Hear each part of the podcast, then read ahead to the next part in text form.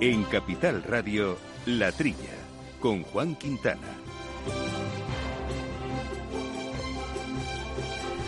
En España, la superficie de tierras de cultivo ronda los 17 millones de hectáreas, más o menos el 10% de toda la que se cultiva en la Unión Europea y representa aproximadamente el 33% de la superficie total de nuestro país, de nuestra superficie geográfica. Bueno, el suelo es la base sobre la que se desarrolla todo nuestro modelo alimentario, eso está claro. Pero un suelo sano también debe mantener eh, pues muchos ecosistemas imprescindibles que dan respuesta a numerosos retos eh, que enfrenta la humanidad.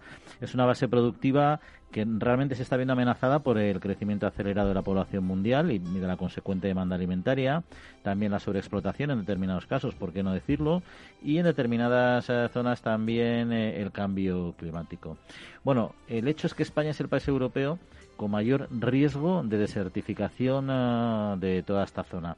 Casi las tres cuartas partes de nuestro territorio, es decir, el 75%, se encuentran en esta situación y un 20% podría transformarse en desierto de forma irreversible. Lo que al final nos está diciendo que la degradación del suelo es el mayor problema medioambiental realmente al que se enfrenta nuestro país. Y en este sentido, una de las alternativas para numerosas zonas de producción es la agricultura de conservación, de la que, por cierto, vamos a hablar a lo largo de este programa con algunos de nuestros invitados. Una agricultura, un modelo que reduce la pérdida y degradación del suelo, sobre todo basado en la supresión de labores, en el desarrollo de la cubierta vegetal y en la rotación de cultivo. Y también es necesaria una adecuada gestión integral de los recursos hídricos, más allá de, por supuesto, esta contraproducente e histórica regionalización de la gestión de la política del agua. Bueno, es cierto también que son muchos los proyectos eh, que se están acometiendo desde diversas organizaciones públicas y privadas para paliar este problema, pero quizás eh, van más despacio de lo que avanza la desertificación y la consecuente pérdida de suelo. Y en todo caso, el recurso más escaso sigue siendo la conciencia social sobre este trascendente problema medioambiental, sin la que va a ser muy difícil que se asuman compromisos políticos eficientes que se traduzcan realmente en verdaderas eh, estrategias eh, de recuperación. Y muy buenos días, gente del campo, y buenos días, amigos del campo y de sus gentes, porque una semanita más arrancamos esta hora de agricultura, de ganadería, de alimentación, de temas agroambientales aquí en los estudios en Naturgy de Capital Radio con Jorge Zumeta y Néstor Betancor al mando de los controles técnicos y compañeros habituales de micrófono, Quintiliano Pérez Bonilla, alias Quinti. Quinti, muy buenos días. Muy buenos días, queridos oyentes, buenos días, director y el equipo. Y Jesús Moreno, Jesús, ¿cómo estamos? Hola, buenos días, Juan, muy bien. Hola, Quinti. Pues nada, aquí dispuestos a, empezar el programa. Pues aquí estamos. Vamos a desbrozar la actualidad de la semana. Son muchos asuntos los que vamos eh, a tratar. Dos ellos en particular. Eh, ya lo hemos anticipado uno de ellos, la agricultura de conservación. Hay que recordar que hace días, hace escasos días, fue el Día Mundial del Suelo y queríamos hablar de qué papel juega precisamente y que quizá hemos avanzado un poco este modelo agrario en el desarrollo y la conservación de nuestros suelos. Lo vamos a hacer con Jesús Gil Rives, que es el presidente de la Asociación Española de Agricultura de Conservación Suelos eh, Vivos. Y también vamos a charlar hoy con María Quiroga, que es la directora de la ONG Agrónomos eh, Sin Fronteras, de la que ya hemos hablado en algunos eh, programas y que nos va a acercar eh, qué es esta organización, qué hacen, sus proyectos en África y cómo contribuyen a través de la mejora profesional, la capacitación agraria en determinados países africanos a desarrollar eh, territorios y mejorar la, calidad de vida de unas personas que lo pasan en determinados momentos muy mal. Pues con ella vamos a charlar de este asunto y con Quintiliano y Jesús, por supuesto, de otros muchos temas de actualidad. Les recuerdo nuestro correo electrónico, que es la trilla arroba capitalradio.es y que también nos pueden seguir en nuestra cuenta de Twitter, arroba la trilla. Amaneces antes que el sol y conviertes la tierra en frutos y superas plagas, heladas, pedrisco y cada día empiezas de nuevo. Eres de una naturaleza especial. Por eso hay un seguro especial para ti. Y ahora es el momento de contratar tu seguro de uva de vino. Agroseguro, más que un seguro.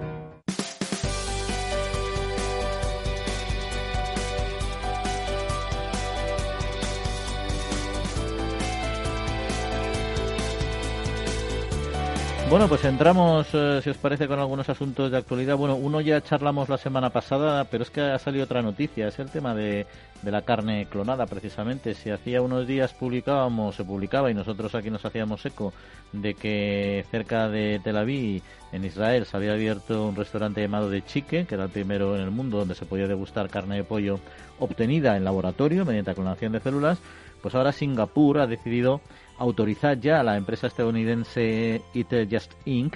para que pueda vender sus nuggets de pollo procedentes de lo que ellos llaman carne cultivada en laboratorio. De hecho, así tienen que ser comercializados en este país. Hay que recordar que en Tel Aviv no se comercializaban, se, ven, se ofrecían en un restaurante, pero no estaba autorizada todavía la venta al público. ¿no? En este caso sí ya, en los supermercados del país. Y bueno, ellos dicen que el tema que, en fin, cuando puedan competir en nivel de precio, que todavía son muy caros, pero parece que van consiguiendo ajustar a velocidad de vértigo, ¿no? Quintiliano, si quieres empieza tú, si te parece.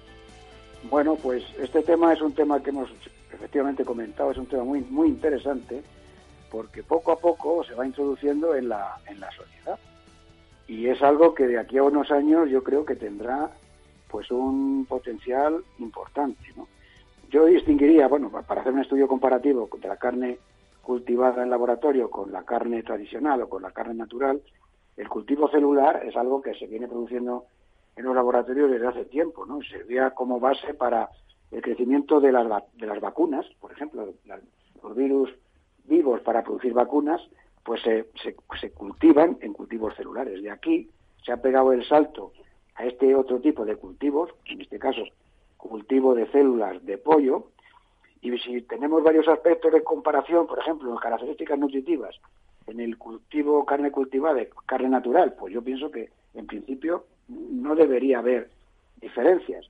Seguridad de higiene sanitaria, pues igual, o sea, no es mejor la carne cultivada, la carne natural procedente de animales sacrificados en condiciones como Dios manda, con las normativas nacionales y comunitarias precisas, tampoco. Otro tema importante, el tema antibióticos. Bueno, los animales que consumimos en España y las carnes en general no llevan antibióticos, lo llevan porque hay periodos de supresión previos al sacrificio. Y la carne cultivada, mm, esperemos que tampoco lo lleve porque no haya ningún agente que pueda contaminar este tipo de carnes, ¿no?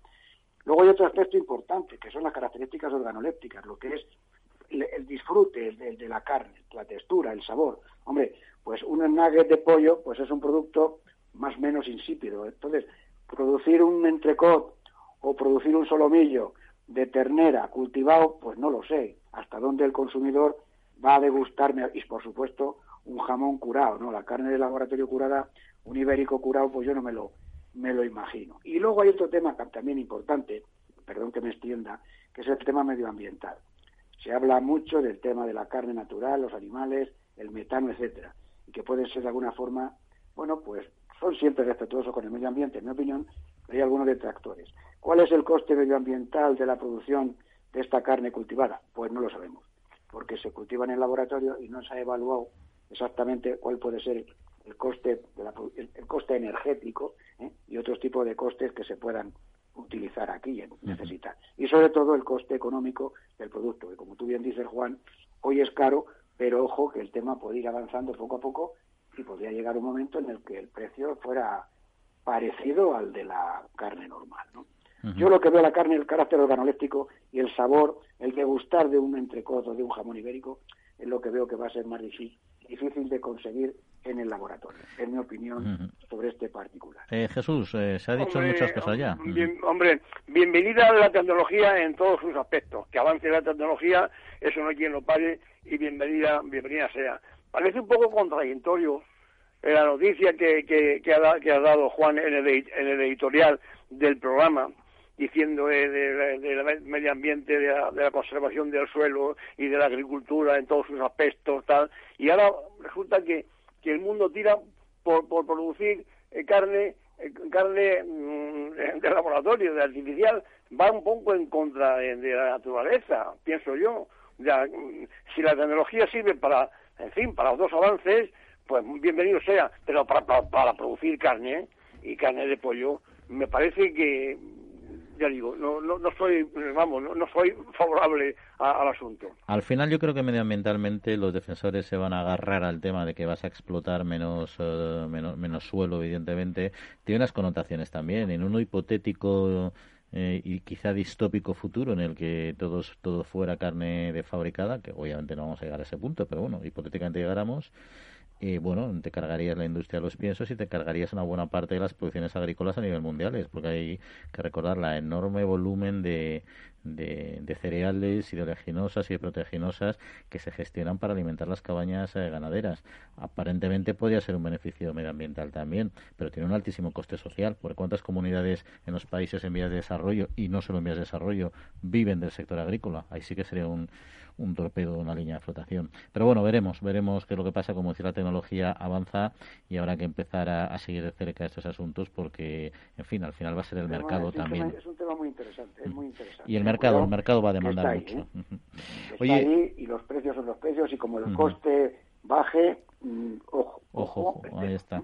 Por cierto, ya, y también está ahí, Quinti, es un tema muy tuyo este, el primer foco de gripe aviar en Francia ya. El gobierno francés lo ha decretado, lo ha localizado la explotación de 6.000 patos en el departamento de las Landas, a no más de 50 kilómetros de la frontera española, ¿no? Eso no sé si es una amenaza para nuestras cabañas o en qué puede derivar. Es un tema también delicado, ¿no? Porque desde durante todo el año 2020 y particularmente a partir del verano se han venido produciendo focos de gripe aviar en diferentes países del centro de Europa.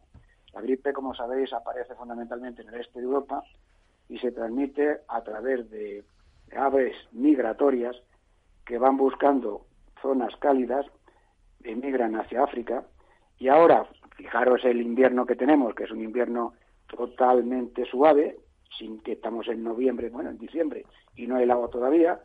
¿Y esto qué ocurre? Que estos países, como Francia o España, donde ha subido la temperatura medio ambiente, cierta cantidad de este tipo de aves salvajes migratorias se paran, bajan a descansar a España o a Francia, ¿no?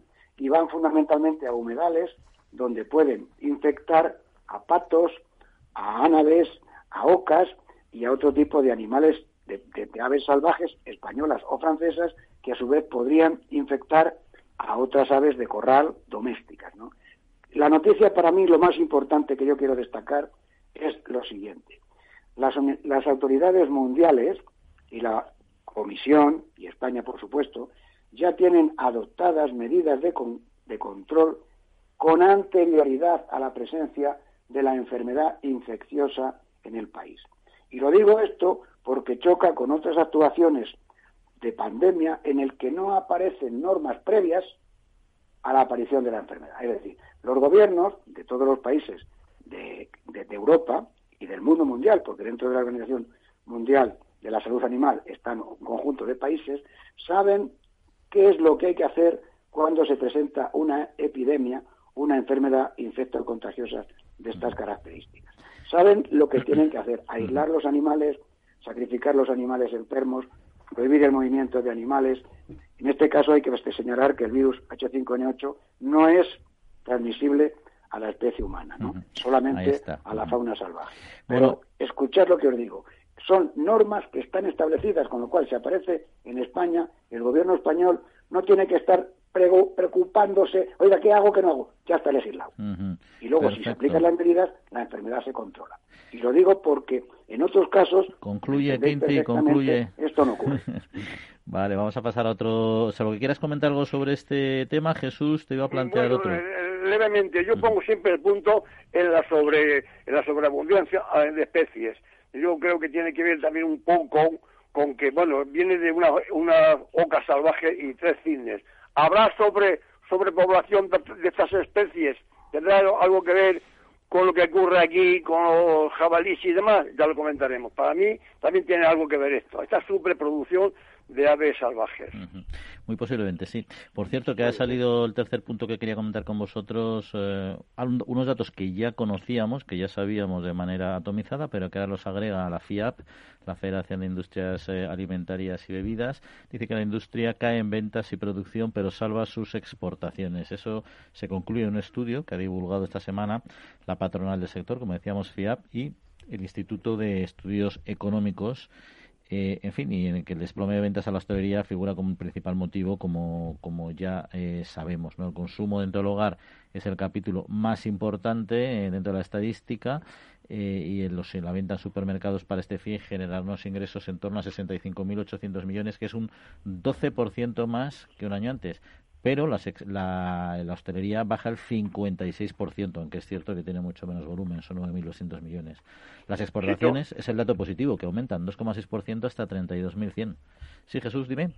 Sí, no, digo que todo este cuadro, este informe que ha hecho la FIAP, eh, junto con el, Estudios Económicos, Instituto Económico, eh, dentro, dentro, dentro del cuadro general, perfectamente, oye, eh, eh, ya sabemos lo que ha pasado con el, eh, con el COVID, con el, con el grupo Oreca, restaurantes, cafeterías y bares, y, un plus también de colegios y hospitales con menos menús y demás. Ahora, menos mal que a, esta exportación. Hay que hacerle caso a, los industriales. Están, están pidiendo, eh, están pidiendo que, que se, que, que se atienda a la parte fiscal y que, y que, los entes se, puedan ampliar. Y luego España, como es más turística que ningún país de Europa, ¿eh? pues resulta que de marzo a julio la producción interanual ha bajado en España el 8% y en la media europea el 5,3%. A mí se me antoja esto, la razón por la que España es más turística que, que, ningún país de Europa o uno de, o uno de los que más. Y ahí también falta este, este consumo que hacen los, turistas en España. El cuadro de información es los cuatro perfectos. Eh, ¿Quinti? Hombre, yo comento que el tema es, es, preocupante en cuanto a que efectivamente la FIA señala que hay cerca de 25.000 empresas, ¿no? Y es que han desaparecido de octubre a febrero 1.700 ¿eh? empresas. Pero de febrero, de febrero cuando empezó, a poco de empezar la pandemia, en febrero, que empezó en marzo, a octubre, 1.700 empresas, lo que es un 6,8%, tú, que es, es, una cifra interesante. ¿eh? Y han caído 7.250 personas que, han, no, que no se han afiliado menos a la seguridad social. ¿eh? O sea que la pandemia está haciendo daño. La pandemia está haciendo daño. Y esto estamos hablando de la, de la Federación de Industria de Alimentos y Bebidas, que ha dado unos datos muy claros. 25.000 empresas y han desaparecido 1.700 empresas. ¿Y sabéis por qué se ha salvado? Por las exportaciones. ¿Y sabéis por qué? Por el sector porcino, las exportaciones a China, para que lo sepáis. Ahí estamos. Sabíamos que si no nos lo íbamos a, nos lo ibas a recordar y posiblemente nos lo recuerdes en otras ocasiones. Tomamos buena nota, No, lo dice la FIA, perdón, señor director. Sí, sí. Lo dice la FIA. No, no, no dudo, no dudo de tus fuentes que son 100% solventes y, y, muy agradecer los datos. cuando nos has mandado tú en el correo, ¿eh? Ahí está. Bueno, Quinti, seguimos hablando, acabamos este primer resumen y seguimos aquí con asuntos que tratar en la trilla de Capital Radio. En CaixaBank reforzamos día a día nuestro firme compromiso con el sector agrario. Y lo hacemos a través de nuestras cerca de mil oficinas Agrobank y 3.000 expertos agrarios que ofrecen asesoramiento especializado a todos y cada uno de nuestros clientes. Agrobank, pasión por el mundo agro. El Foro Interalimentario trabaja por conseguir los mejores productos con la máxima calidad a los mejores precios, velando por garantizar la seguridad de la cadena alimentaria sostenible desde su origen hasta que los productos llegan al consumidor. Para ello cuenta con el compromiso de las empresas que lo integran, que apuestan por la seguridad, la calidad, la investigación, la innovación y la justa retribución de todos los agentes de la cadena.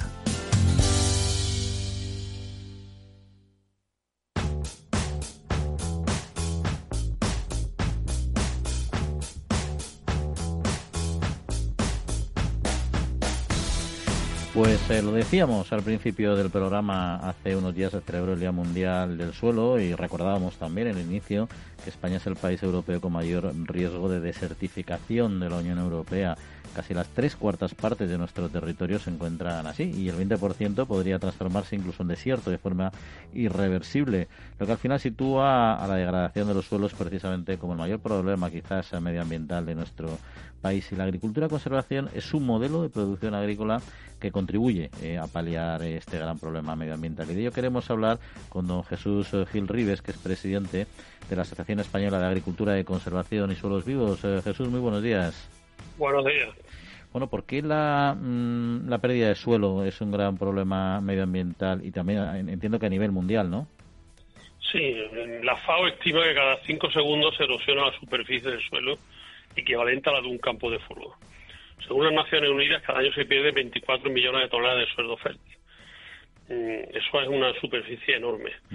Eh, por otra parte, el Centro de Investigación Europea de estos temas estima que el agua erosiona 970.000 millones de toneladas de suelo cada año en la Comunidad Europea, que es una superficie dos veces mayor que Bélgica. Si tenemos en cuenta que se tardan 100 años en formar un centímetro de suelo en una pradera natural, pues en zonas templadas, pues podemos imaginar la magnitud del problema de la pérdida del suelo, teniendo en cuenta las cantidades de suelo que, estamos hablando que se pierde al año. O sea, hablamos de cifras impresionantes y, preocupantes en cuanto a volumen de pérdida. ¿Y, qué efecto tiene? ¿Vale? ¿Se pierde todo ese suelo? ¿Eso qué consecuencias tiene para la economía, para el medio ambiente? Bueno, tenéis que tener en cuenta que en España perdemos del orden de 4 toneladas de suelo por hectárea y año de media, ¿eh? que es el doble de lo que se pierde en, la, en Europa y llegando a 30 toneladas por hectárea y año en suelos con cultivo herbáceo en secano, incluso más en algunos olivares de Andalucía, según el Ministerio de Agricultura. Eso quiere decir que cada año en dicha zona estamos perdiendo el suelo que tarda 30 años en formarse, y cada año perdemos el suelo que se formaría en 30 años. Claro, esto es un proceso acumulativo que a largo plazo lo que nos lleva a la pérdida de fertilidad de los suelos y a la pérdida de rentabilidad de las explotaciones. ¿Y cómo contribuye? Eh, ya tenemos el diagnóstico, sabemos lo que se pierde, las consecuencias de lo que supone, pero ¿cómo contribuye la agricultura de conservación a la mejora de, los suelos? Pues contribuye de varias maneras. En primer lugar, porque la agricultura de conservación que se basa en el principio de la, de la, del, principio de, eliminar prácticamente el trabajo mecánico sobre el suelo, tener el suelo permanente cubierto y la rotación de cultivos, en el caso de, los cultivos extensivos y las cubiertas vegetales, en el, caso de los leñosos, lo que hacemos con esto es que mm, al tener el suelo cubierto por restos de cosecha, por cubiertas, pues evitamos la erosión en más de un 90%. Y la escorrentía en, prácticamente la reducimos a la mitad, con lo cual más agua se queda en el suelo y podemos aprovechar mejor agua y al final esto hace que, sobre todo en años secos, los sistemas de agricultura de conservación sean más rentables. Pero es que no solo esto, sino que al dejar los, restos de cosecha sobre el suelo, este resto de cosecha se, van convirtiendo en materia orgánica. El, el, suelo aumenta su contenido de materia orgánica. Los suelos españoles son muy bajos en materia orgánica. Nuestros suelos tienen un poco más del 1 o el 1,5% de materia orgánica, que es muy bajo, casi el límite que permite el cultivo.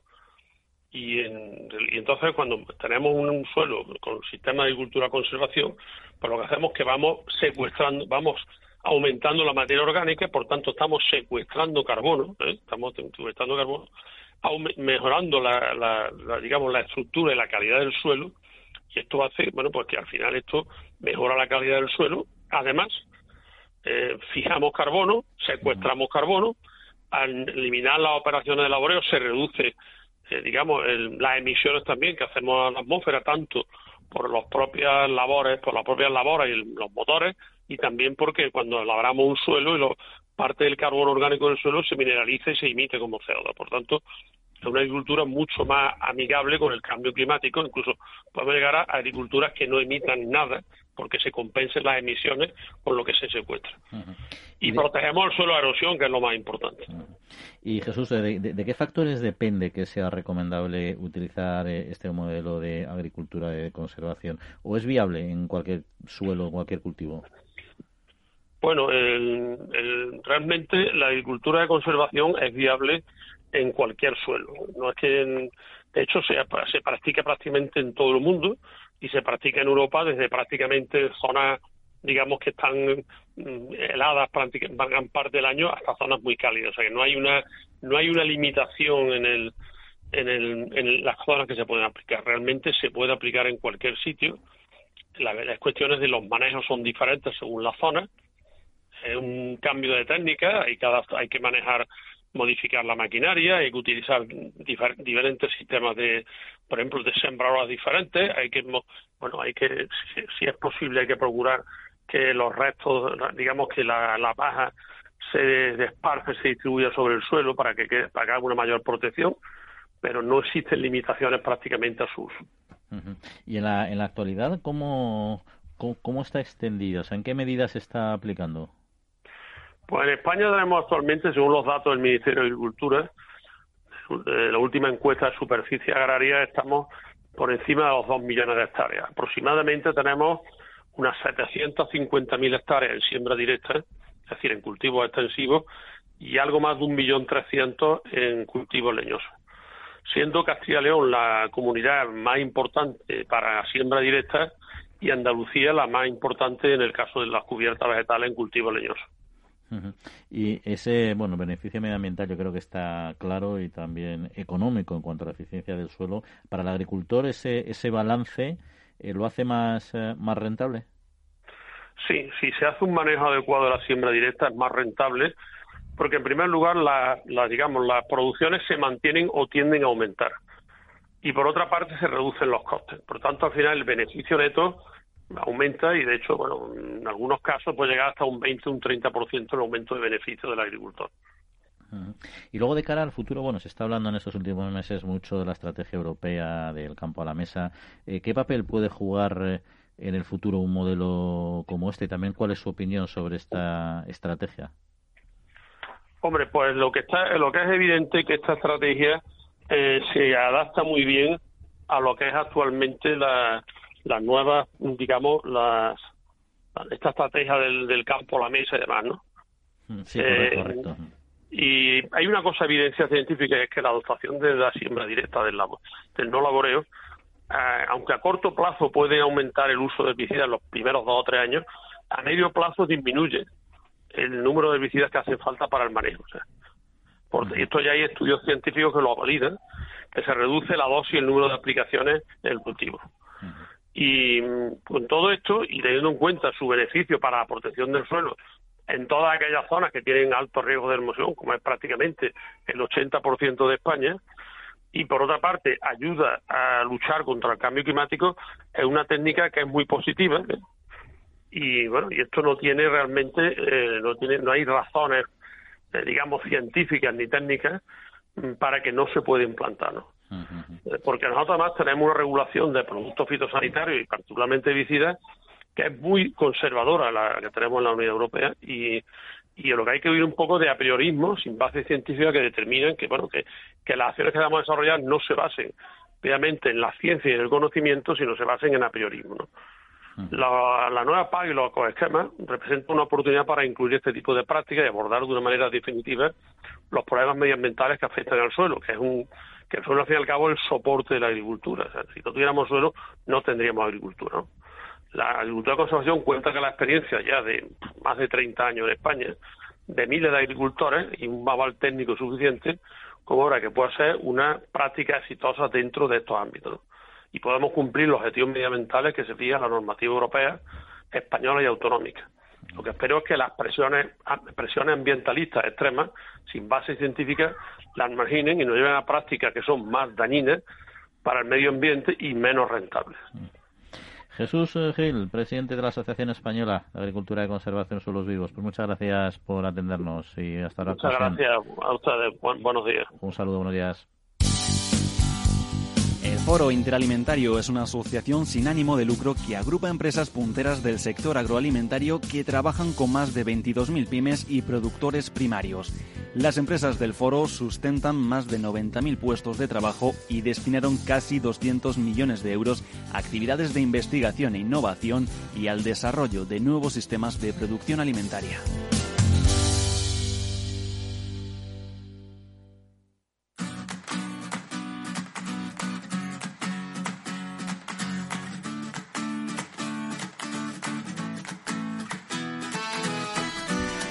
Bueno, pues Jesús Quinti, seguimos comentando otros eh, asuntos, algo que queráis decir algo sobre lo hablado anteriormente. Porque Hombre, es un tema muy interesante este que, que ha tratado este representante de, de agricultura de conservación. Yo, eh, vamos a ver, no me parece mal el movimiento, pero hay que poner aquí unas comillas. Vamos a ver, si no hace barbecho para que coja, para, coger agua en el otoño, eh, cuando se siembra el año y vez, en mitad de España se siembra el año y vez, si no labras y haces barbecho, hay más escorrentía sin labrar que, que, que, con barbecho. ¿eh? Vamos por ahí. O sea, que hay, depende de la zona, del clima y del suelo. Si, si tú vas a la campiña cordobesa y no labras, pues no salen esos, esos trigos de, y, esas cebadas. Yo creo que, que yo creo que sí, me, me, parece bien el movimiento, pero con, entre comillas, hay que ver dónde y cuándo. Claro, ¿qué, gana más un agricultor?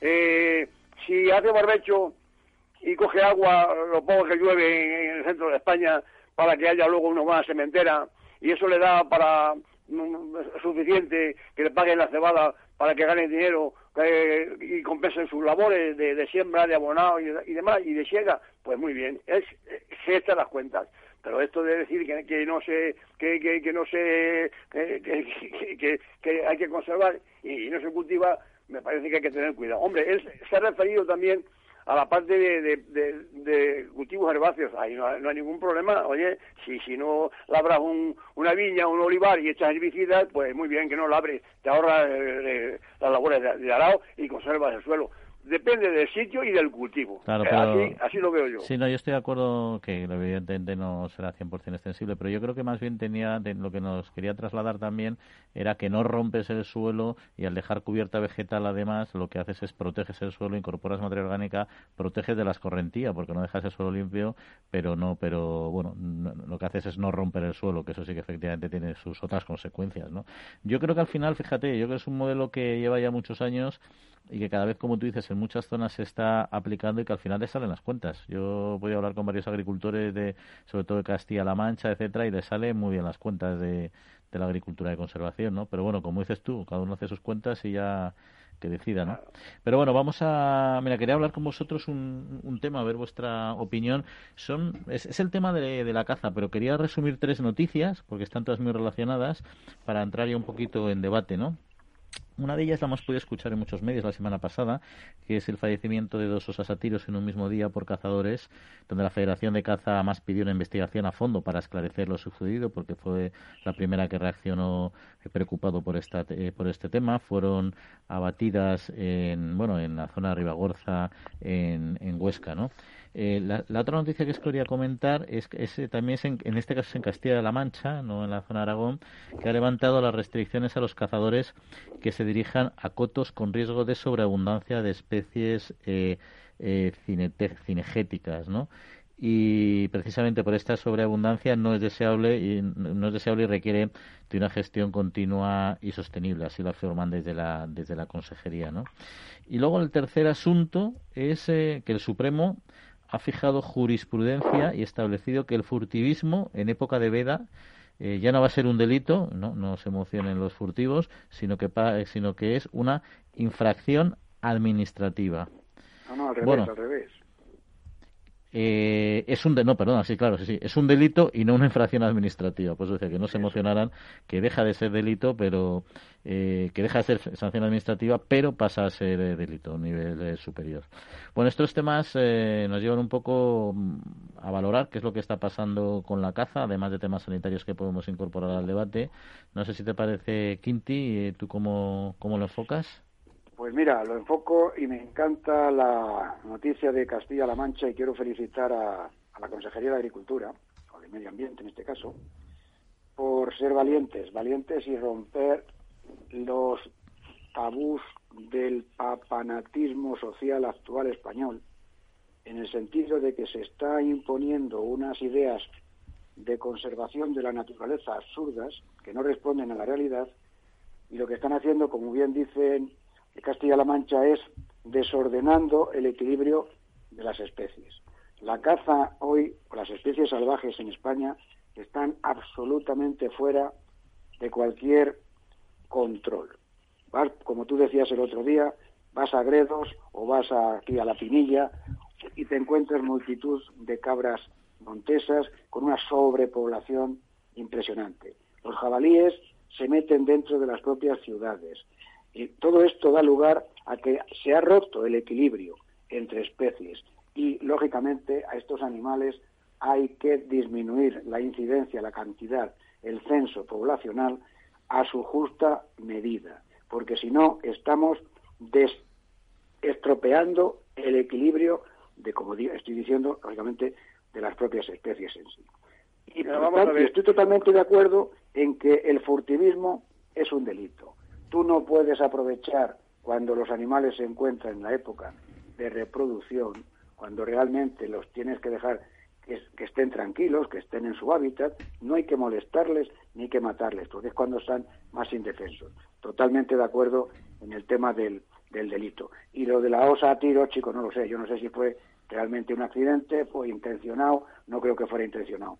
Pero Castilla-La Mancha ha sido valiente ahí, porque efectivamente la, la, sobrepoblación de jabalíes, pues, problemas sanitarios, sanidad animal, de salud pública, problemas de seguridad vial, cultivos, etcétera, etcétera. Yo estoy de acuerdo en que, en que se autorice eh, este tipo de actividad y se pueda evitar eh, ese paparatismo. totalmente de acuerdo.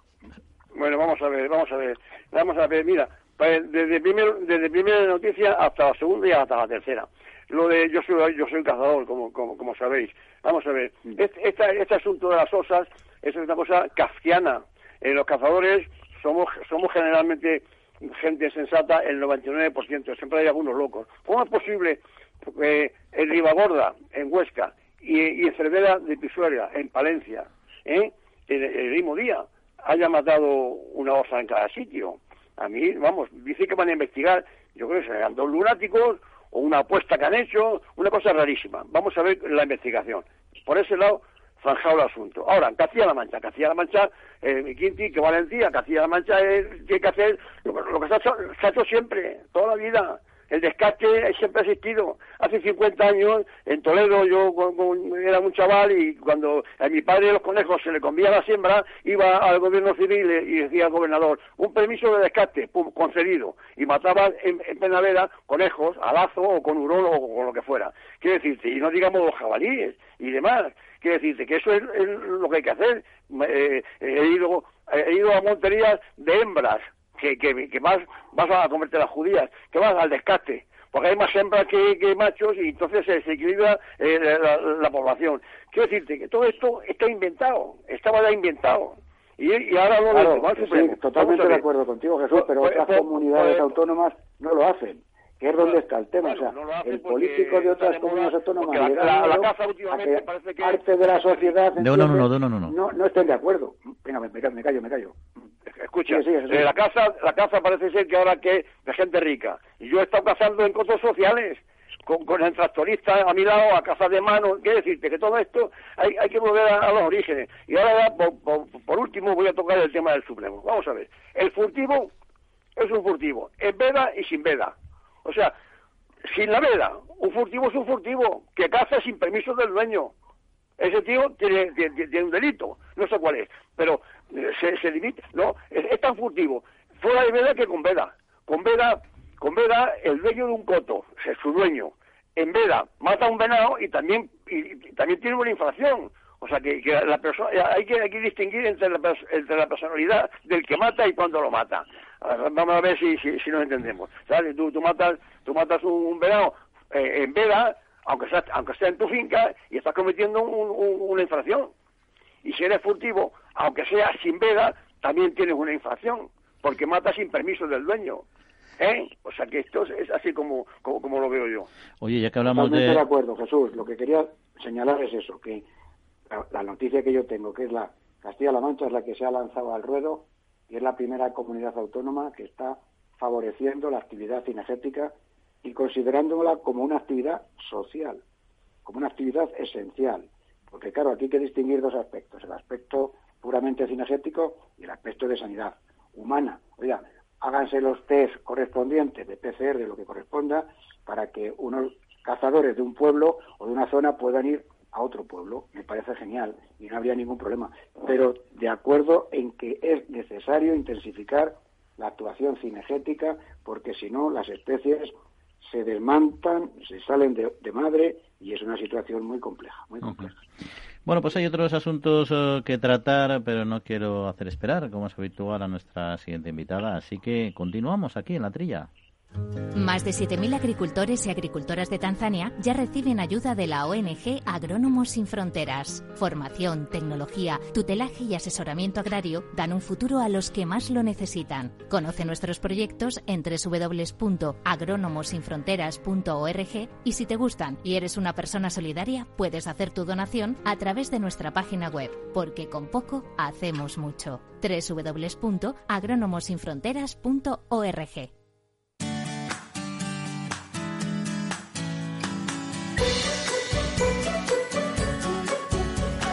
Pues de ello vamos a hablar precisamente. Es cierto que son muchas las ONGs que operan desde nuestro país y que juegan un papel esencial para mejorar la calidad de vida de muchas personas en España y fuera de España también. Y en la primera parte del programa hablábamos precisamente del suelo como una base esencial de nuestro modelo agrario que se ve amenazado por la desertificación en nuestro país, pero también en otros muchos, particularmente en África. La realidad es que las comunidades rurales de ese continente eh, no necesitan solo que les den peces, también que les enseñen a pescar y llevar a nuestro sector a ayudarles a desarrollar una agricultura eficiente dentro de eso sí las limitaciones de recursos que pueden disponer, ¿no?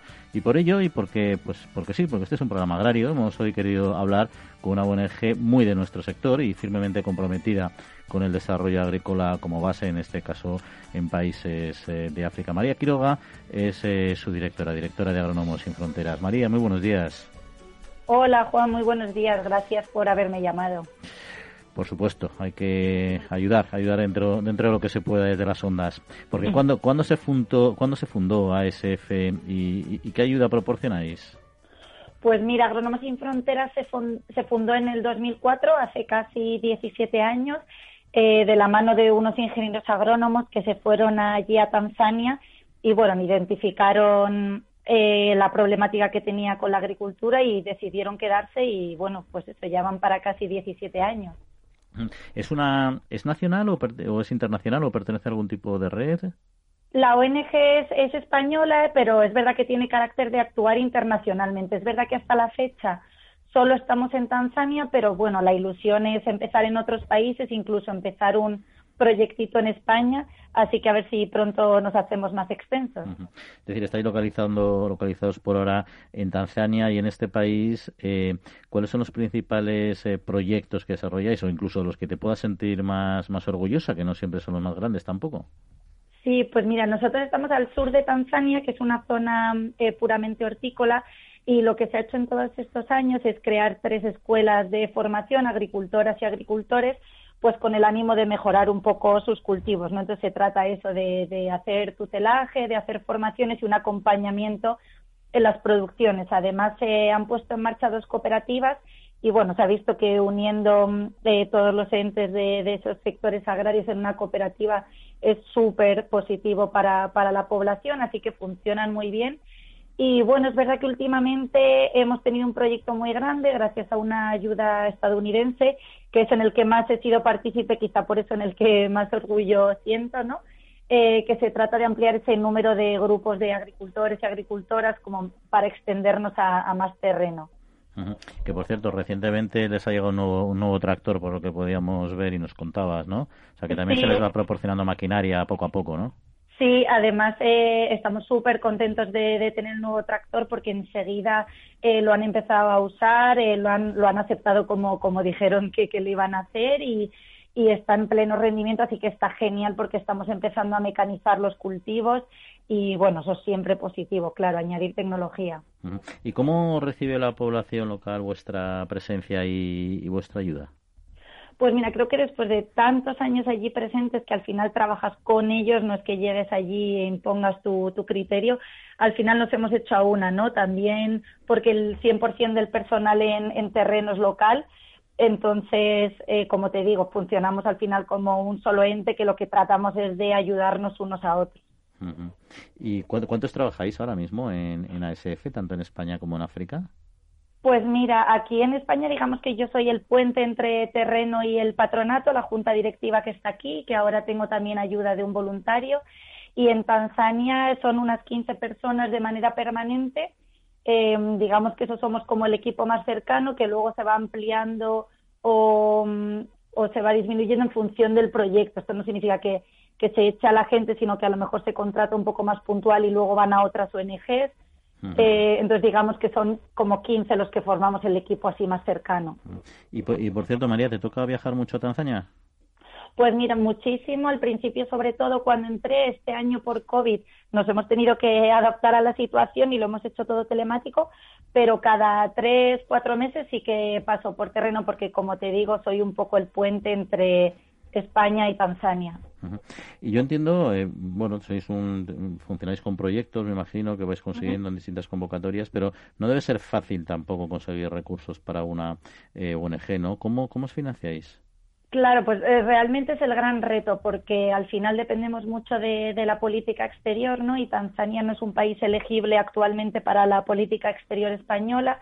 Entonces sí que hemos conseguido dos, dos grandes financiadores últimamente. Uno ha sido la Agencia Americana del Desarrollo y otra ha sido gracias a la Unión Europea, que tenemos gracias a este último cuatro años por delante de, un proyecto grande. Eh, pero como te decía, es muy complicado porque las subvenciones públicas están súper reñidas y al ser aquí una ONG pequeñita, pues siempre nos cuesta, ¿no? Entonces realmente ahora tenemos que intentar hacer un gran tirón para conseguir fondos privados en España para poder mantener el ritmo que llevamos de proyectos. Bueno, pues gotita, gotita, gotita, además de las grandes financiaciones, supongo que también existirá la posibilidad de las donaciones privadas, de ayudas privadas, ¿no? Eh, ¿Cómo lo podéis gestionar? O un oyente de la trilla que quiera, digo, pues venga, estas navidades me apetece echar una mano a esta gente que se lo está currando ahí en Tanzania, eh, ¿cómo podrían ayudaros económicamente? Pues mira, sí, ojalá ahora con el espíritu navideño demos un empujón porque realmente se pueden hacer donaciones desde un euro hasta ilimitado. O sea, tenemos todo tipo de donaciones en la página web.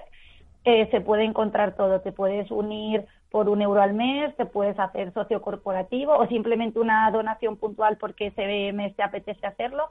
Entonces, yo invito a todo el mundo a que entre en nuestra web, que es www.agrónomosinfronteras.org, que se van a juntar ahí dos S de agrónomos y sin, y ahí está todo bien explicado, además viene nuestro email y nosotros, claro, las puertas abiertas a todo el mundo que quiera colaborar de la manera que quiera. Y además en la página web se puede ver ya más en detalle todos estos proyectos que nos estás comentando para que la gente también, oye, vea un poco el trabajo solidario que estáis haciendo que tiene muchísimo muchísimo mérito, ¿no? Y hay otras formas de colaborar además de las económicas, porque me imagino que en estos equipos que se crean, que se crean proyectos, etcétera, tendrá, no sé si hay voluntariado, no hay voluntariado.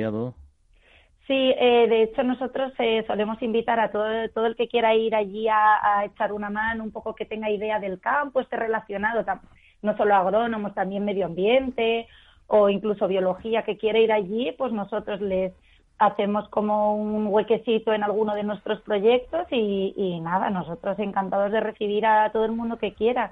Y de hecho ahora en España también estamos organizando un, un campus para julio del 2021 y también he invitado a todo el mundo que quiera colaborar con nosotros a organizarlo, a desarrollarlo, etc. Bueno, pues yo estoy ya, yo estoy ya seguro que tiene dos nuevos donantes, que, que son Jesús y Quinti, que nos están escuchando y no se van a poder eh, resistir a echaros una manita, que sí. Totalmente. Hay que dar ejemplo a los médicos sin frontera. Aquí estamos los agrónomos sin frontera. Y Ahí está. nuestro agradecimiento y enhorabuena y muchas felicidades y muchísimas gracias por la labor tan encomiable que hacéis, desinteresada, con ilusión y con ganas. Sí, mm. señora. Apoyaremos la jugada de un humilde veterinario. Ahí está, que tiene mérito, ¿eh? que Quintiliano va a ayudar a Agrónomos Sin Fronteras y no, Veterinarios Sin Fronteras. Tiene ¿eh? mérito es María Quiroga, no yo. bueno, gracias. Bueno, pues ahí está María Quiroga, la directora de Agrónomos Sin Fronteras, en este bonito, impresionante y comprometido proyecto en Tanzania. Le recordamos www.agronomosinfronteras.org. María, pues seguiremos hablando en otro momento. Un saludo, muchas gracias por estar con nosotros. Perfecto, muchísimas gracias a todos. Manteniendo la tradición, las bodegas Brovalero elaboran vinos personales con identidad propia en pleno corazón de la Mancha. De sus viñedos y de su incondicional compromiso con el medio ambiente se obtienen los mejores vinos ecológicos de gran reconocimiento internacional. Disfruta tú también de un vino ecológico excepcional con denominación de origen. Bodegas Brovalero. Accede a su tienda online en www.brovalero.com.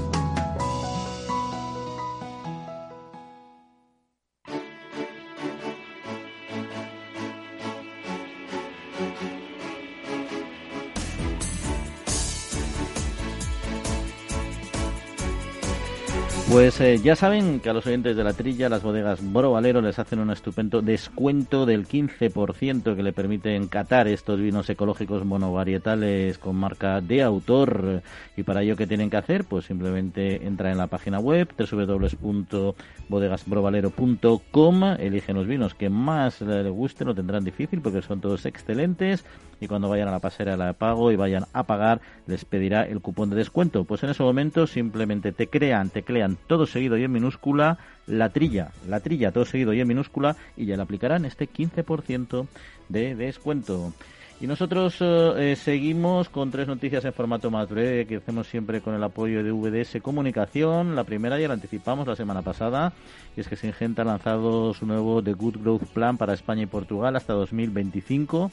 Desde su primera edición en 2013, el Good Growth Plan ha conseguido en España y Portugal un 20% de incremento en la productividad en cultivos como la cebada, 500.000 hectáreas prácticamente bajo prácticas de agricultura de conservación, ya que hablábamos de ello hace un rato, 66.600 en proyectos de extensión de la biodiversidad y se han formado 55.400 agricultores. El nuevo plan supone ahora invertir hasta 2025 un total de 2.000 millones de dólares en agricultura sostenible. Y la Asociación Nacional de Aguas de Bebidas, ANEAVE, pone en marcha el movimiento Natural Drinkers con el objetivo de concienciar a los consumidores españoles sobre la importancia del agua mineral natural. Con Natural Drinkers, ANEAVE pone en valor la importancia de este agua, que es un producto alimentario, ya saben, eh, único, seguro y de calidad. En principio, la iniciativa ha sido presentada a través de un evento virtual que contó con la presencia de Irene Zafra, secretaria general de esta asociación de ANEAVE. Y finalizamos en un sector que le encanta a Quinti, como bien lo saben todos ustedes, es el porcino que ha reducido las emisiones de amoníaco en un 47%, ahí es nada, en 10 años, según destaca la interprofesional del porcino de Capablanca, Interporc, como motivo precisamente del pasado Día Mundial del Suelo. Solo en la protección de suelos eh, se están realizando grandes avances, como la reducción de la acidificación de los suelos agrarios, la eutrofización de suelos y aguas o la reutilización de purines para la reconstrucción de terreno agrícola, impidiendo la desertificación a la vez que favorece el empleo de menos abonos químicos con mayor coste y problemática medioambiental. Bueno, pues aquí nos encontramos. ¿Algo que comentar sobre estos tres asuntos o pasamos a otros? Quinti Jesús. Jesús Quinti. Comentaría lo de, como no podía ser de otra manera, se le debe haber comentado a Jesús Gil, si era posible, y yo creo que sí, lógicamente, la simbiosis entre el aporte, lo pregunto a vosotros como agrónomos, del estiércol, estiércol del purín como abono a la agricultura, precisamente para regenerar todos esos suelos áridos que este hombre decía antes, Jesús, que los suelos españoles tenían solamente un 1,5% de materia orgánica. Y la materia orgánica, que duda cabe que puede prevenir perfectamente del estiércol. Entonces, incorporando estiércol, purín, a estos suelos áridos, pues yo creo que podemos hacerles un gran, un gran favor. ¿Cuál es vuestra opinión al respecto? Bueno, yo te puedo, yo te puedo dar la mía. O sea, el estiércol, el purín se ha incorporado siempre y como tal, eh, bien hecho, es perfectamente eficiente. El problema también es que no hay que confundir que mucha gente piensa que como es un producto natural, el estiércol y tal, pues que se puede echar sin más y que siempre va a ser positivo. Son productos naturales, por lo tanto, tienen unos controles, son mucho más desequilibrados, por así decirlo, tienen menos eh, eh, control exactamente de sus aspectos nutricionales y por lo tanto tienen un cierto riesgo. Hay que aplicarlos, pero sí hay que aplicarlos bien. Y de hecho, en la aplicación de purines ha habido unas muchas políticas de control porque el exceso de purines en los suelos es, es muy negativo también, depende cómo vaya tratados y cómo se aplique. Entonces, por supuesto. 210 kilos de nitrógeno por hectárea, la zona sensible a 180 kilos de nitrógeno por hectárea. Claro, tú lo sabes muy bien, porque tú estás muy metido en el sector del porcino. Porque saqué yo ese decreto en su momento, chico. Pues ahí está, ahí está. Yo, yo, yo, yo, yo, os voy a decir un, es una, es una, pregunta trampa. Un refrán muy antiguo. Tú cava, cava profundo y esa, y esa basura y no, no hagas caso a los libros de agricultura. Eso no lo quería decir yo. Y, esa basura es pues, el, el, estiércol, ya sea porcino, caballar, todo el estiércol de los animales. Pues ahí está, pero ya te digo, como siempre, todo con, con, cautela, porque lo que es excesivamente natural también tiene mucho, es mucho más heterogéneo y también tiene una serie de riesgos que no tiene lo que está perfectamente controlado en procesos más eh, industriales, ¿no? Pero bueno, eso ahí están los mensajes. Eh, oye, por cierto, antes de. Pues quería comentar un asunto. Hemos hablado antes de los descerebrados, los cazadores furtivos, delincuentes ya, porque cometen delitos, según está reconocido ahora, etcétera, por el Supremo. Pero hay gente que es muy bárbara, ¿eh? eh no sé si habéis visto la noticia esta de la Guardia Civil que detuvo en Vegas de Genil, en Granada, a un hombre que tenía un criadero clandestino con un centenar de perros de caza y lo que hacía, ilegal por supuesto, les cortaba eh, las cuerdas vocales para que no ladraran y así no lo delataran, porque ahora era un criadero ilegal y todo eso certificado por veterinarios, o sea que, por supuesto, para que la pues, Guardia Civil pudiera actuar, evidentemente, ¿no? La gente, la verdad es que pierde, pierde el norte, ¿no? Que, que, hacen cualquier barbaridad y, y en muchas ocasiones, yo pienso también, porque la noticia comentaba que también producía perros de pequeño tamaño y pudiera ocurrir que hubiera una demanda de perros pequeños que estuvieran en casa y que no ladren para que no molesten a los dueños, porque ya sería el colmo, ¿no? Es que si no, ¿qué, yo, yo, yo, yo, digo al respecto lo, que lo que digo cuando cuando roban la aceituna y, quieren acabar, eh, hay que hay que investigar a quien la compra. Y en el caso de este tío del perro que está que, está para allá, vamos, que no, no, no me extraña, él lo hace por un beneficio. ¿A quién vende esos perros? ¿Cuál es ese mercado? O sea que ahí está la clave, hay que, hay que ver ¿Quién, demanda ese tipo de perros operados y sin voz y, enanos? estamos, estamos locos, tanto el que lo produce como que los que los compran. Que tengan perritos en su casa, porque son razas muy pequeñas, y que lo quieran tener en algún tipo, en algún piso o algo así. Pero claro, un perro de guardián no va a ser, Jesús, ni, ni, eso está claro, ¿no, Juan? necesitas un mastín que ladre para que a la gente no tal un perrito pequeño que no ladra, que se queda en casa y que no molesta, que no molesta. Yo no sé, por ahí me da a mí la sensación. Pero si, se muere una señora anciana que tiene un perro y el perro no ladra, no se entera la vecina. Si esos perritos, que esos perritos que están con, los ancianos son, son, los que avisan si, si ocurre algo. Hombre, ¿de qué estamos hablando? Que, estamos para allá todos un poco. Sí, pero lo malo, lo malo, no sé, lo dices tú, es que puede tener un mercado que... A ver, yo estoy convencido que cualquier persona con dos dedos de frente, claro que sabemos que hay gente que no tiene dos ni uno, eh, no quiere un perro que no ladre. Es que al final no tiene ningún sentido. Le educas y ya está, no tiene más. Educar a un perro tampoco es tan complejo, ¿no? Pero bueno, dejemos estas noticias bárbaras y vamos a concluir que nos queda un par de minutillos nada más. Pero sí que quería saber vuestra opinión sobre lo que aprobó el pasado miércoles el Consejo de Ministros, esta normativa sobre alimentos para impulsar el comercio de proximidad y favorecer a las pymes y a los pequeños productores en el ámbito rural, que entre otras cosas va a permitir, con adecuados controles, etcétera, pues que se pueda vender en origen, en tu explotación. Eso que siempre hemos dicho que es muy arriesgado porque no está sometido a controles. Están flexibilizando el sistema incluso para poder sacrificar en las granjas y, vender ahí a pie, a pie de campo. Bueno, esto es volver a andar lo desandado, Juan. Hace unos años eh, todo se prohibió. Se prohibieron los mataderos pequeños, se prohibieron los mataderos ambulantes, se prohibió todo en, pro de una sanidad animal. Ahora vamos a volver a todo eso.